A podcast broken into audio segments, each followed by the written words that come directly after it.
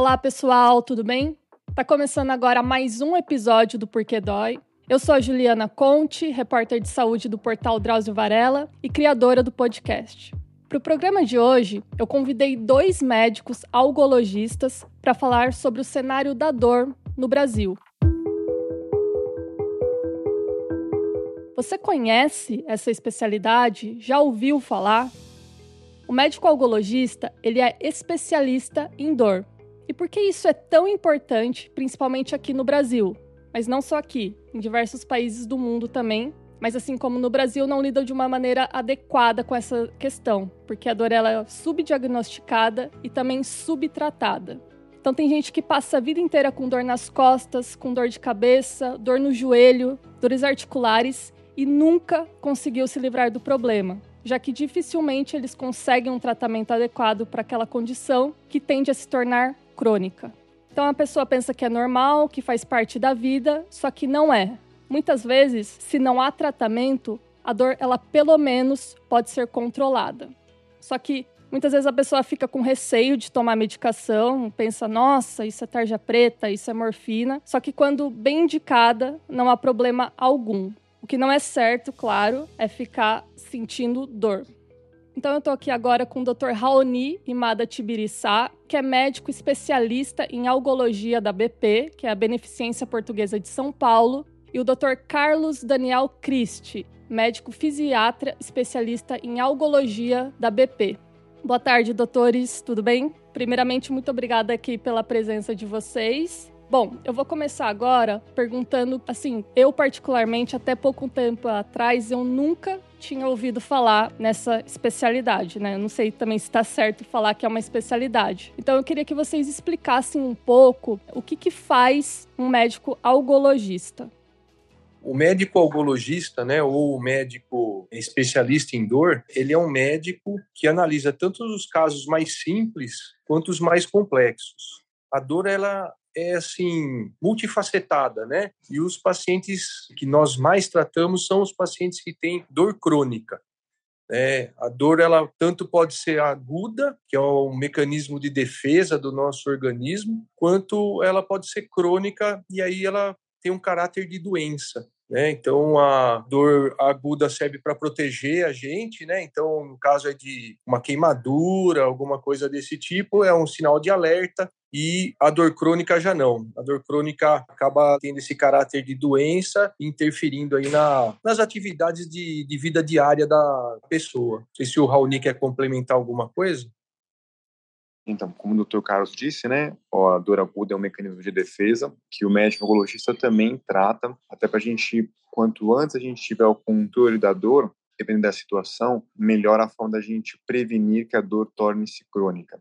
A dor crônica, ela é vista pela medicina como uma doença. Então, ela passa do momento em que você tem uma doença de base que causa a dor e ela por si só torna-se uma doença também e que existe uma área de atuação médica que trata os pacientes que têm essa dor crônica. O algologista, ele é o médico que tem uma formação para tratar esse tipo de condição e não apenas a dor, como você mesmo falou, né, que algumas vezes a gente não consegue curar a dor, se é que a gente poderia falar isso, né, ou zerar a dor, mas a gente tem como controlá-la, porque com o tempo paciente que tem a dor crônica, a dor se torna um dos problemas, mas ele vai tendo uma série de outras complicações, comorbidades, mudanças de humor, mudança da qualidade de vida, da performance, do sono, que isso acarreta um grande prejuízo ao paciente de todos os pontos de vista, do ponto de vista social, do ponto de vista de saúde, fisiológico, relacionamento. Então, a gente controlar a dor, a gente ter o manejo da dor como uma doença é importante para que o paciente goze da sua vida da melhor forma possível.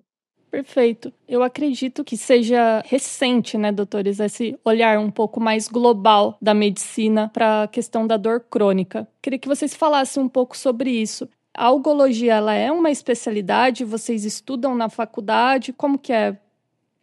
Hoje em dia, a algologia, ela é uma área de atuação. Então, existem algumas especialidades médicas que estão sempre tratando eh, pacientes com dor dor crônica ou aguda, e que dão acesso a essa especialização que a gente chama de área de atuação. Né? Às vezes o médico tem uma especialidade, ele é especialista em determinado segmento e faz uma complementação que seria então essa área de atuação em dor, né? Então, um passo a mais, um estudo mais aprofundado para o tratamento da dor. Então, são sete especialidades médicas que têm acesso a ter essa área de atuação em dor. E é recente isso, né? Essa área de atuação? Já tem, acho que há mais de 30 anos. Mas o interesse pela dor, ele é recente. Então, ficou mais em evidência agora, né? Mas já é uma área de atuação já um pouco antiga. Eu acho que também teve uma mudança um pouco, não só da sociedade, mas até mesmo das partes e das entidades médicas, né? Como o doutor Daniel falou, como área de atuação, a algologia já existe há algum tempo, né? E ela vem se organizando mais recentemente. Até porque eu acredito que com a mudança da maneira como a gente trata a dor e vê a dor, isso colocou a algologia em evidência. Porque antigamente, no começo do, do, do, podcast, você comentou que os pacientes tinham dor e eles eram obrigados, tipo, ah, vou viver com isso, né? E nem imaginavam que, ah, isso não é o normal. E durante muito tempo essa foi a cultura, ou, a, que era divulgado até mesmo por algumas entidades ou órgãos médicos que desconheciam os avanços que é, existem na área da, da dor. Então, como existem esses pacientes que não eram acompanhados e a algologia foi tornando-se uma área mais forte, com avanços tecnológicos, com mudança na abordagem do paciente, a gente tem conseguido resultados muito mais significativos, muito melhores no controle da dor. E aí acho que por isso que ela se tornou hoje mais evidente a algologia como especialidade, como área de atuação, né? Mas eu acredito que, até pelos números, né, a dor ainda, principalmente no país, ela é muito subtratada, né, doutores? Eu acho que as pessoas demoram para procurar ajuda, ou quando vai num especialista, num, vai em um, dois, três médicos, mas não conseguem aquele tratamento efetivo, né? E eu fico pensando, não é por falta de medicação, muitas vezes, né? Porque a gente tem medicamentos que podem melhorar a qualidade de vida, né? Eu acho que é, o difícil é o paciente conseguir chegar nesse médico que vai melhorar a qualidade de vida dele, né? É assim, a, antigamente eh, o pessoal recorria muito ao anti-inflamatório, né? E assim, são, o anti-inflamatório é um excelente remédio para tratar dor aguda, né? Mas assim, muitas vezes as patologias mais crônicas, você não pode ficar vivendo de anti-inflamatório por muito tempo, já que ele é um remédio que causa lesão renal, né? Ou às vezes está relacionado com, com úlcera gástrica. Então é um remédio, ótimo remédio para tratar por 5, 7 dias. Mas as pessoas que têm uma dor crônica, elas precisam de outros tipos de medicamento. Então a gente lança a mão de que a gente chama de medicação adjuvante, que é são remédios que muitas vezes não têm a finalidade de tratar dor, mas que em baixa dose acaba tendo bastante resultado e que muitas vezes melhora a qualidade de vida desse paciente. Como o Dr. Raoni falou, que muitas vezes a gente não busca somente tirar a dor do paciente, né? Mas assim, às vezes o paciente pode conviver com uma dor menos intensa, menos frequente e que melhore a função do dia a dia, né? Só para a gente ter um exemplo, ah, aquela senhora que vai lavar louça e morre de dor depois, né? Então, se ela conseguir fazer essas atividades com menos dor e tal, a gente correlaciona isso com um sucesso de tratamento também. Então, não só falar, olha, quanto é que está doendo, mas se aquela dor já está mais controlada e ela está melhorando as funções do dia a dia dela, né? Então, as duas coisas têm que ser vistas é, em conjunto, né? Para que não só a dor, mas a função do paciente é bastante importante também. Então, como a Ju comentou, né, existem vários remédios, né? O doutor Carlos comentou sobre os adjuvantes, os anti-inflamatórios. Os anti-inflamatórios, eles são ótimas medicações, mas têm um uso muito específico. Além dos adjuvantes, dos anti-inflamatórios, a gente tem alguns analgésicos mais potentes e que existe algumas vezes alguns mitos em relação a essas medicações, como, por exemplo, os opioides o opioide também é uma ótima medicação, desde que bem indicada e bem acompanhado o tempo em que o paciente está tomando essa medicação. E aí eu fortaleço a importância de você ter educação médica ou que o paciente procure o especialista em dor. Porque a partir do momento que você tomou um remédio que você vai na farmácia e compra sem receita, por exemplo, puxa, não melhorou minha dor, eu vou procurar um outro especialista pode ser um ortopedista, pode ser um reumatologista, pode ser um neurologista, e aí vai chegar o limite que nem esse outro colega vai saber tratar a dor. Aí procura o médico especialista em dor. A gente tem um arsenal grande para tratar o paciente, seja medicamentoso, com analgésicos, adjuvantes, ou até mesmo algumas vezes algum procedimento. A gente pode fazer uma intervenção para dor, né? Ou então fazer um plano de reabilitação, então ter uma equipe multidisciplinar, um fisioterapeuta para poder fazer um tipo de manipulação adequada desse paciente, indicar ao paciente um exercício que possa corrigir uma posição errada que está cronificando a lesão. Então, o paciente tem, além do recurso medicamentoso, ele tem que ser muito bem acompanhado para ter o controle da dor, tomando a menor quantidade possível de remédio, porque todo remédio tem efeito colateral ao longo do tempo, e com o melhor efeito possível da medicação. Acho que seria essa a melhor estratégia para a gente abordar um paciente com dor crônica. Só que, assim, pela experiência de vocês, quanto tempo esse paciente demora para chegar num especialista em dor? Porque eu acho que as pessoas nem sabem que existe um médico que consegue tratar especificamente essa questão.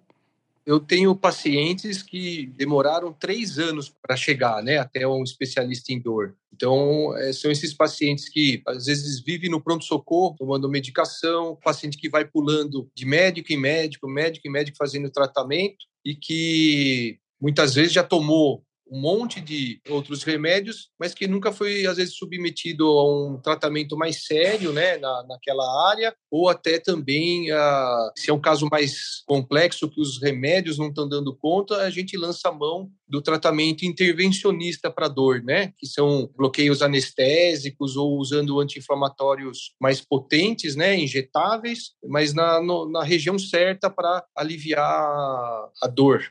É mais efetiva, né? Um tratamento mais efetivo mesmo. Mais, assim, bem direcionado mesmo para aquele diagnóstico, aquela patologia, né?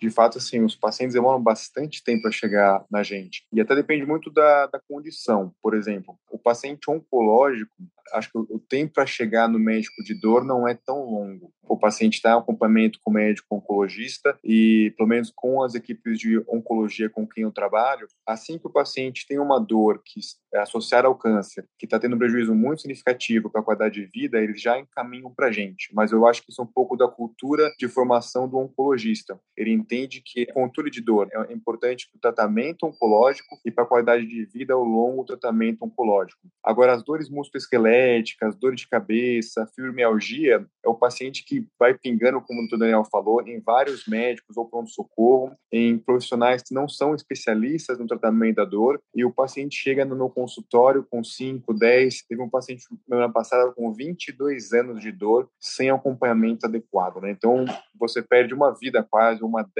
sem conseguir controlar a sua dor. É uma pena assim, falando com vocês agora, eu tenho a impressão que as pessoas imaginam, né, que tratar a dor dessa maneira, assim, mais focada, inclusive, com especialista, é somente para caso grave, né? Às vezes ela tem a impressão, ah, não, isso faz parte. Eu tenho dor nas costas desde, sei lá, que eu trabalhava, enfim, e vai lidando com isso, né? Só que não é bem isso, né? A pessoa, se ela tem um tratamento adequado, ela consegue viver melhor. Vocês falaram um pouco do perfil de pacientes que chegam, né? O Dr. Rony falou dessa questão de paciente com câncer e tal, mas eu queria que vocês exemplificassem um pouco mais do tipo de paciente que vocês recebem, até para ajudar as pessoas, às vezes, que estão ouvindo a gente, que tem uma dor, mas pensa que é, não, faz parte, é normal.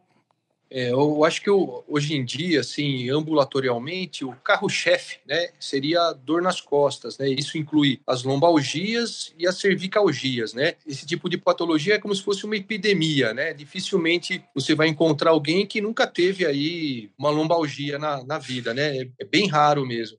Então, a gente acaba vendo essas patologias musculoesqueléticas, isso inclui muitas vezes dor no ombro e quadril, joelho, né, nas grandes articulações. E existe as que a gente chama de síndrome dolorosa miofacial, que é uma dor muscular você palpa a musculatura, vê as bandas tensas, né, os pontos dolorosos, que geralmente é essa síndrome dolorosa miofascial acaba acometendo em torno de 90% dos pacientes que têm uma patologia musculoesquelética. Então, que muitas vezes só tratar a articulação acaba não sendo efetivo, né? Já que você tem essa outra dor muscular que acomete também e, assim, muitas vezes só o, o especialista treinado em detectar isso torna-se o tratamento muito mais efetivo, né? tratando mais do que uma, uma articulação, mas o entorno dela também.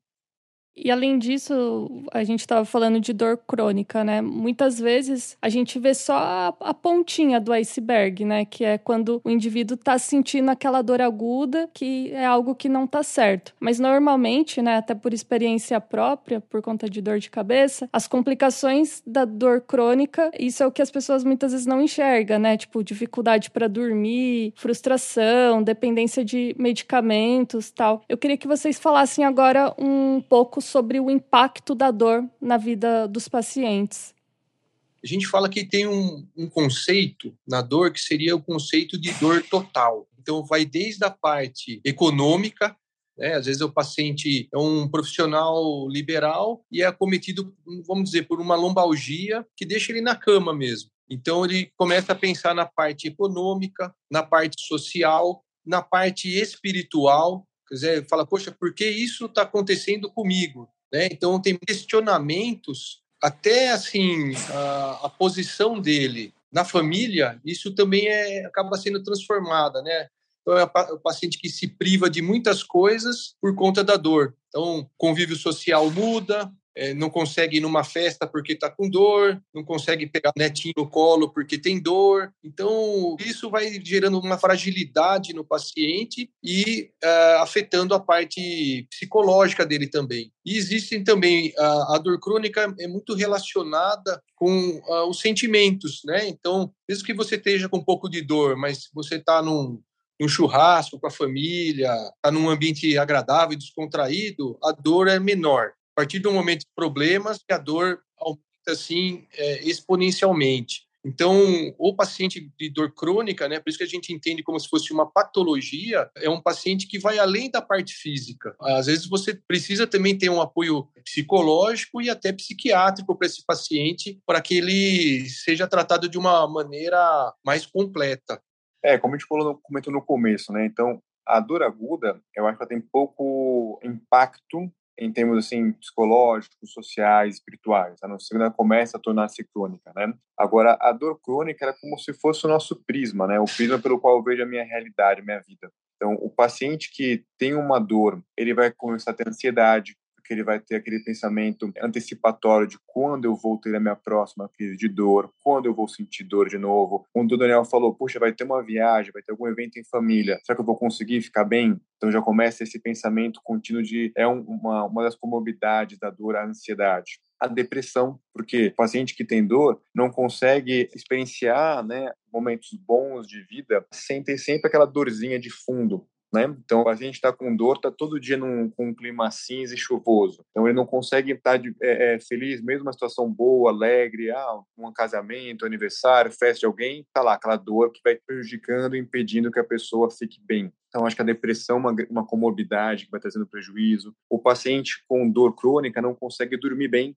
ele acorda por dor, ele, tem, ele acorda cansado, então, no momento que ele acorda até o momento que ele vai dormir, a dor se faz presente, né? Então, acho que isso vai tendo um prejuízo, é um, é um esforço muito grande por você estar com dor. E aí o doutor Daniel comentou da questão social, né, que a gente tem o, o que a gente falou, o conceito dor total, né? E existe um outro aspecto que eu vejo muito nos meus pacientes, que algumas vezes eles acabam até se culpando porque ele tem dor.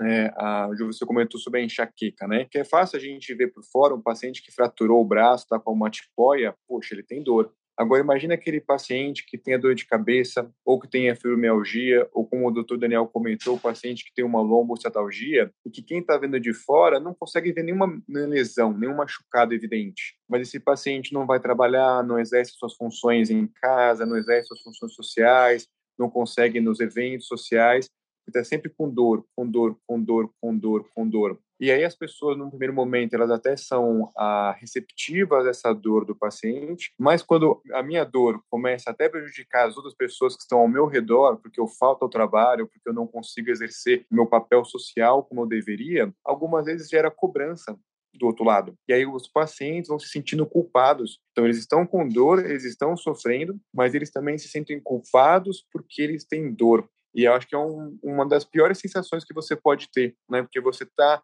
ao invés de você ser amparado, você ainda coloca, aponta um dedo, ah, você já deveria estar melhor. Como você está com dor até agora? Você já tomou o remédio? Você já fez tal coisa? Então, o paciente falta de novo ao trabalho, mas de novo você está com dor lombar, já não foi ao médico, você já não operou, e não é tão fácil assim, né? Eu acho que é preciso que as pessoas entendam, né, que a dor ela é uma doença. Porque se eu falto ao meu trabalho porque eu estou com uma urgência hipertensiva, se eu tenho algum problema porque eu estou com diabetes descontrolado, a sociedade aceita isso. As pessoas aceitam isso. Agora, quando você fala assim, puxa, eu estou com dor e essa dor é incapacitante, nem sempre a aceitação, tanto pelos outros quanto pela própria pessoa que está com dor, ela é tão intuitiva, ela é tão natural. Né? Então, acho que além de todas as comorbidades que o paciente com dor tem, a culpa ela é, se faz sempre muito presente e ela é um dos piores aspectos para a gente tratar. Sim, eu lembro que você falou agora sobre opioides, né? Mas é engraçado porque é só a gente falar de morfina, tramal, que as pessoas já acham que é o fim do mundo, que não tem mais jeito, né? Mas se a dor é forte, o medicamento precisa ser mais forte, né? Sim, a Organização Mundial de Saúde, né, classifica a dor de até 3 como leve, né, de 4 a 7 como moderada, de 7 a 10 como uma dor forte. E para cada degrau dessa escada existe os medicamentos. Claro que isso é só uma diretriz, mas a gente acaba individualizando para cada paciente, né? É só para a gente ter um esquema. E por exemplo, já na dor moderada, entraria o que a gente chama de os, dos opioides fracos. Né, para começar já a entrar o opioide e até é interessante também para sentir, porque assim nem todo paciente consegue usar o, o opioide, né? Muitos têm reação colateral, né? É, o opioide, geralmente eles causam constipação intestinal, pode dar um pouco de náusea, vômito, um pouco de tontura. Então, tem paciente que toma, se sente bem, né, as dores diminuem, mas tem esses pacientes que você já pode fazer alguns testes, né, entre aspas, para ver se ele vai tolerar a medicação ou não. E até o Dr. Raoni pode falar até melhor dos testes farmacogenéticos, né, que são teste para poder saber quais das classes de medicamentos quais os pacientes podem utilizar com maior eficácia da medicação. Você comentou, né, Ju? Algumas vezes tem esses mitos, né? Puxa, já cheguei no tramal, é muito forte, né?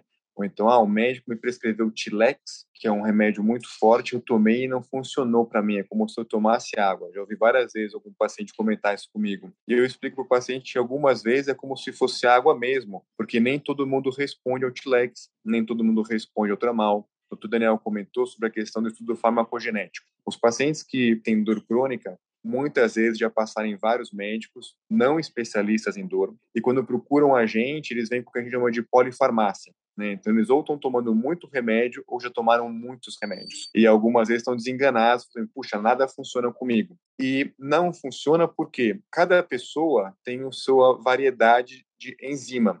Então, o remédio que funciona para mim pode não funcionar para o Daniel, pode não funcionar para a Ju, pode não funcionar para quem está escutando a gente. Aí a gente pode avaliar a nossa resposta a essas medicações.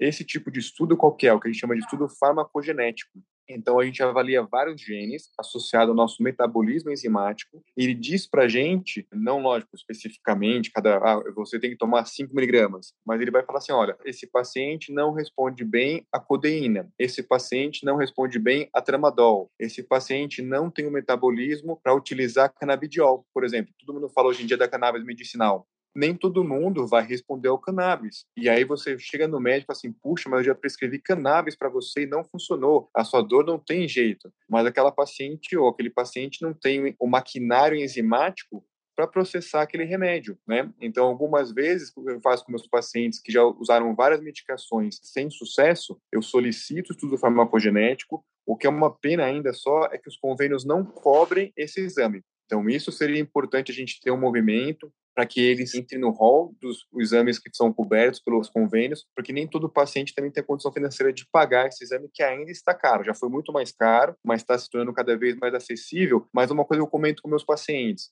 a tratar dor algumas vezes torna-se muito caro. Eu ficar errando, dando remédio que não funciona para você, sai muito caro também quanto que é o custo de seis meses de uma medicação, pregabalina, restiva, toperma, algumas vezes sai mais de mil reais por mês. Então, sai mais barato eu pagar o teste farmacogenético e conseguir orientar o meu paciente com um tratamento mais personalizado. Eu acho que essa é a vantagem do teste farmacogenético. Nossa, interessante isso. Porque imagina, né? Às vezes o paciente até acaba desacreditando, né? Que tem um jeito, tem tratamento. Sim. E, e, doutor, você acha que muitas vezes esse receio de prescrever medicamentos mais potentes, falando da classe médica, vem da questão da epidemia de opioides que tem nos Estados Unidos? Mas não sei, aqui no Brasil dá a impressão que é o contrário, né? Os médicos não prescrevem tanto. Não sei se tem essa relação. Tradicionalmente, o Brasil sempre prescreveu pouco opioide, né? Eu vi professores, né, que há uma década atrás iam para os Estados Unidos e no, no Congresso viu que dava-se opioide para tudo. E aí, nos Estados Unidos, hoje em dia, existe muitos pacientes viciados em opioide, né? É uma realidade lá.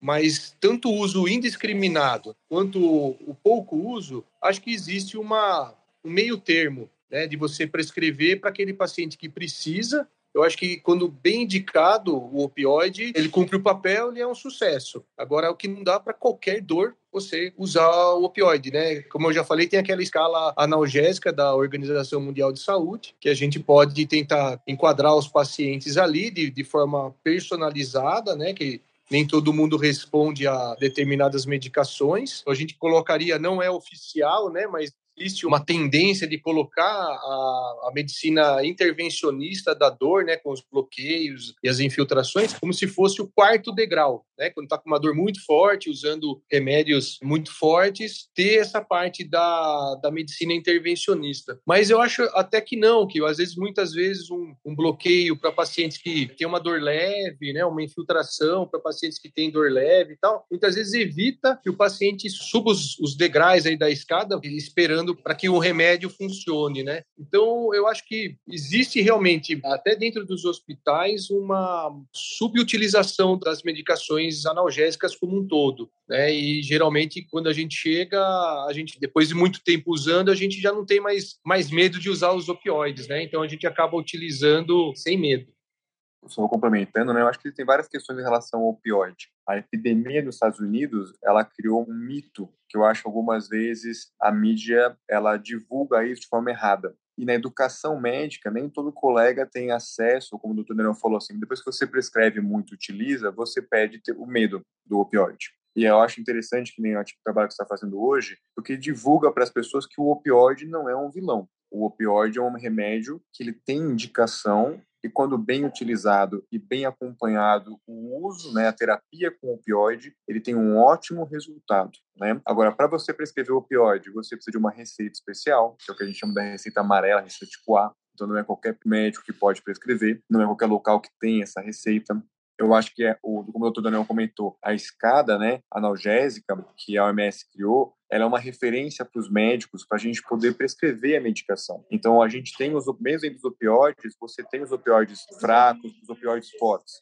Eu não preciso chegar para um paciente que toma dor moderada e prescrever um fentanil. Eu posso utilizar uma codeína, eu posso utilizar uma buprenorfina, eu posso utilizar um tramadol, que são opioides um pouco mais fracos. E aí, se o paciente não tiver resposta, eu escalono o opioide que eu vou utilizar. Ou como o doutor Daniel comentou, né, que tradicionalmente se refere aos procedimentos intervencionistas como uma última recurso no tratamento da dor. E na nossa prática, a gente vê que não.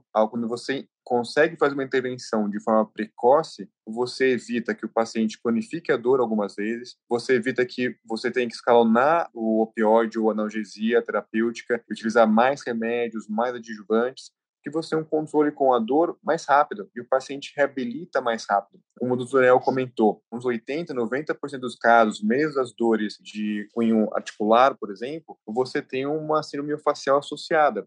Ou então aquele paciente que ele tem uma hérnia de disco, ele está com dor nas costas, e alguém fala, não, é, o problema é sua hérnia. E não é hérnia, é uma síndrome facial. E aí você infiltra, você consegue liberar aquela musculatura e some a dor. E aí, ao contrário, o paciente fica tomando um monte de remédio, com um monte de efeito colateral e não resolve a dor dele. Então, assim, o opioide, ele é um problema quando ele é mal prescrito, mal utilizado, como o Daniel disse, tanto quando ele é feito de uma forma tipo é, sem controle nenhum, muito mal prescrito e vira uma epidemia, ou quando você evita utilizá-lo porque você tem medo, porque você desconhece o remédio. Sim, perfeito. Se a gente puder deixar aqui um, um recado, né, para as pessoas que às vezes têm dor crônica há meses, há anos, é que elas tentem procurar um, um médico especialista em dor. Bom, eu quero agora agradecer mais uma vez a presença de vocês dois aqui no nosso programa. São dois excelentes médicos que, com certeza, estão fazendo a diferença no tratamento da dor no Brasil. Muito obrigado, viu? Imagina. Muito obrigado também. Queria parabenizar vocês aí pelo trabalho que vocês fazem, que já ouvi alguns podcasts, é excelente. Parabéns e agradeço pelo convite. Perfeito. Bom, para finalizar, o meu recado é bem rápido. Se você estiver acompanhando o nosso programa pelo YouTube, comente, faça perguntas e sugestões de temas, que a gente sempre está dando uma olhada, tá bom? Obrigada, pessoal, e até a próxima.